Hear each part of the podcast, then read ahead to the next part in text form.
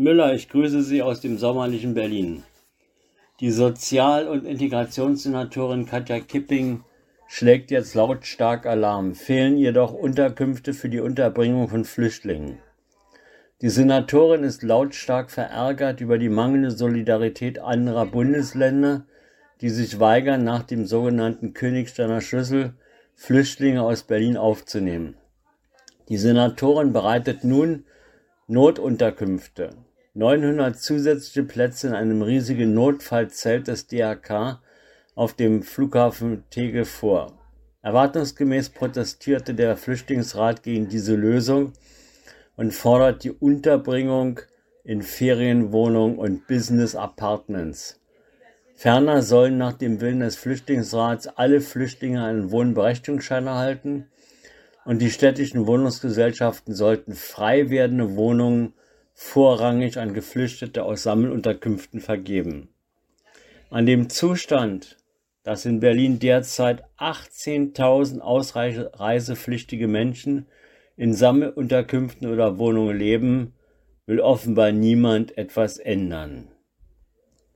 Der SPD-Oberstrippenzieher Rahed Saleh ätzte dieser Tage im Rahmen eines Interviews mit dem Berliner Tagesspiegel in Richtung der grünen Verkehrssenatorin Jarasch, diese kann gern eine Schippe auflegen und führte dazu aus, wir wollen gute und sichere Radwege in Berlin.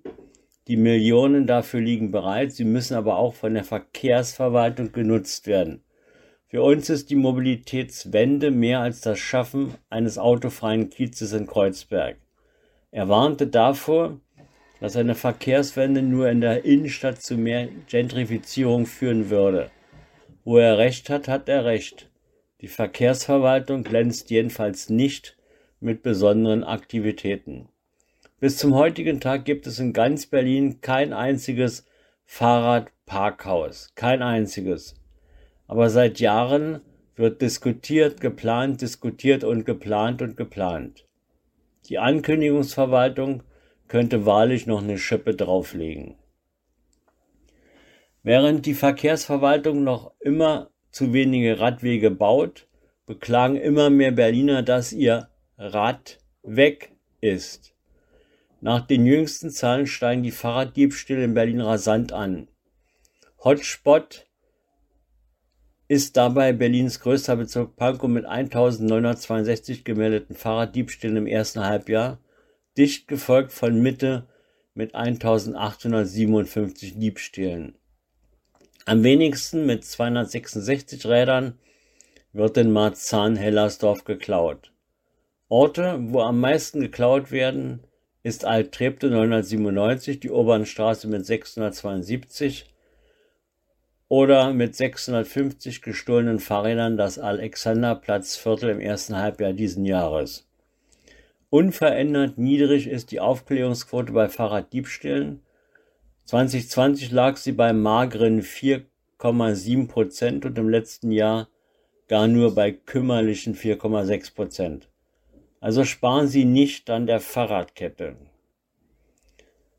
Wenig Freude kommt in Berlin auf, wenn man liest, wie beim RBB, Rundfunk Berlin-Brandenburg oder der Messe Berlin mit öffentlichen Geldern umgegangen wird.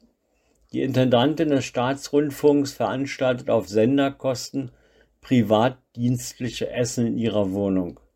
Währenddessen es die Akteure der Messe Berlin schaffen, in der Corona-Krise mit über 100 Millionen Euro öffentlicher Gelder gestützt zu werden, Während aber die Mitarbeiter in Kurzarbeit geschickt wurden, genehmigten sich die Chefs der Messe großzügige sechsstellige Tantiemen neben dem üppigen Festgehalt von 330.000 Euro für den Messechef. Nach dem Tod einer 75-jährigen Seniorin, die Opfer eines Raubüberfalls in Gesundbrunnen geworden war, ist ein 15-jähriger, Sie haben nicht falsch gehört, ein 15-jähriger gefasst worden. Der mutmaßliche Täter wurde am Mittwoch nach einem weiteren brutalen Raubüberfall auf eine 79-Jährige in Reinickendorf festgenommen. Der Verdächtige wurde einem Haftrichter vorgeführt, der einen Haftbefehl erließ. Der Jugendliche sitzt nun wegen Fluchtgefahr in Untersuchungshaft.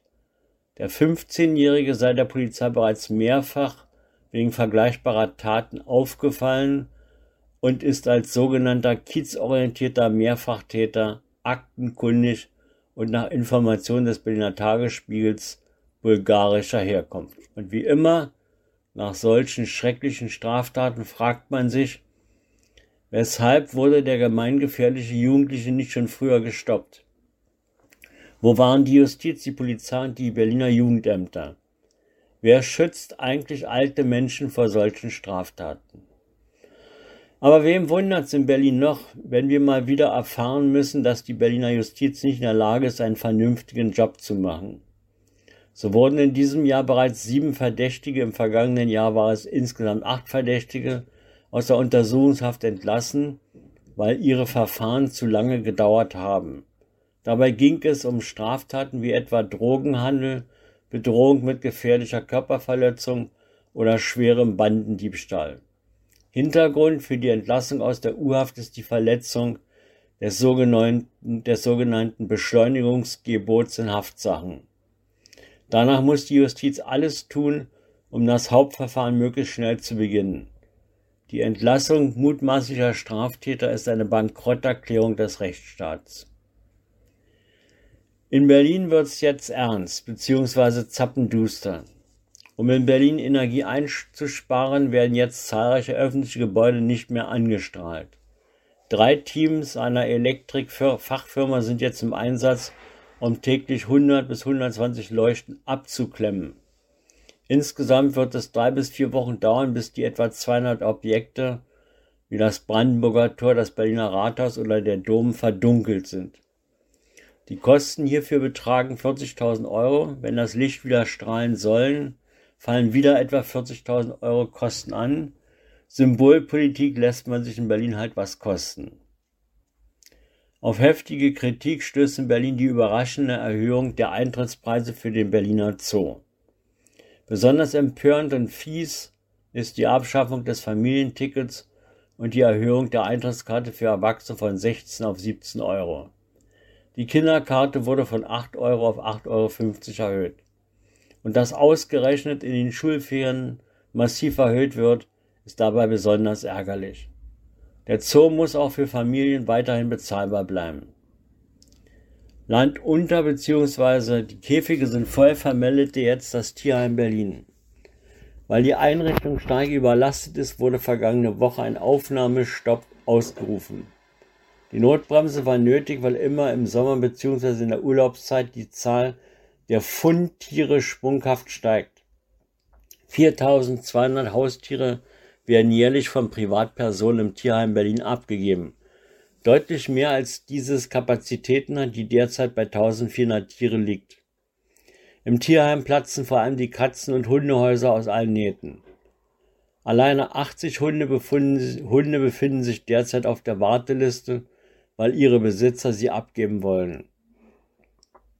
Wie wär's mal mit einem Kantinenessen im geschichtsträchtigen Rathaus Schöneberg? Mit einer vielfältigen Speisekarte lockt werktäglich von 11.30 Uhr bis 14 Uhr die Kantine des Ratskeller Schöneberg. Bei Preisen von 4 bis 9,50 Euro wird abwechslungsreiche Kost geboten. Sehr überzeugend war diese Woche die Kohlroulade mit Kümmeljus und Kartoffeln sowie der Kasserbrat mit Sauerkraut oder Kalbsleber Berliner Art für faire 8,50 Euro. Das Rathaus Schöneberg finden Sie unübersehbar am John F. Kennedy Platz. Es lohnt sich. Ich wünsche Ihnen eine wunderbare Sommerwoche.